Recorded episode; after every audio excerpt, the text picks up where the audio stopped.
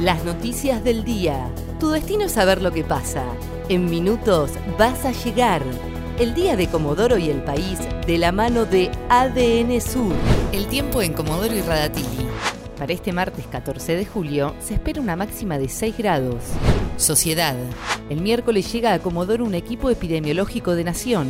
Así lo confirmó hoy el ministro de Salud provincial Fabián Puratich informó que mañana miércoles viene el jefe de gabinete del Ministerio de Salud de la Nación, Lisandro Bonelli, el secretario de Equidad en Salud, Martín Savignoso, y la directora nacional de Epidemiología, Analía Rearte. Van a evaluar cómo se está trabajando con el brote de coronavirus en la ciudad. Hisoparán a siete bomberos de Comodoro.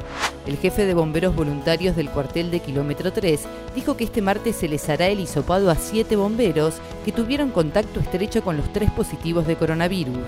Además aclaró que debido al cierre por siete días del destacamento, el servicio de la zona será cubierto por el destacamento 2 y el cuartel central. Después de 21 días, le dieron el alta al primer trabajador del Hospital Alvear contagiado de COVID-19. Así lo confirmó Martín, el primer camillero que se contagió de coronavirus el pasado lunes 22 de junio. Aseguró que el último hisopado le dio negativo y que mañana miércoles volverá a trabajar.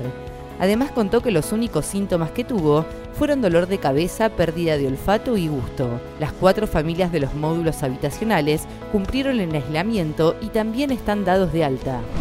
Judiciales. Miquel Arena aseguró que avanzarán en las responsabilidades penales de quienes deben controlar dentro del Estado.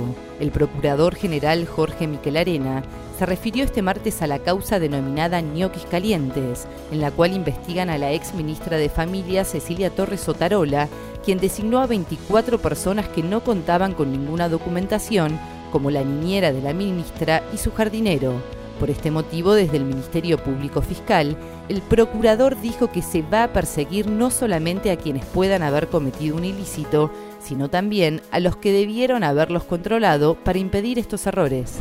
Nacionales. El juez federal Carnicova Corral presentó su renuncia. El magistrado que está a punto de cumplir 75 años, la edad en la que debía jubilarse obligatoriamente, tenía denuncias por enriquecimiento ilícito, coimas y sobresueldos.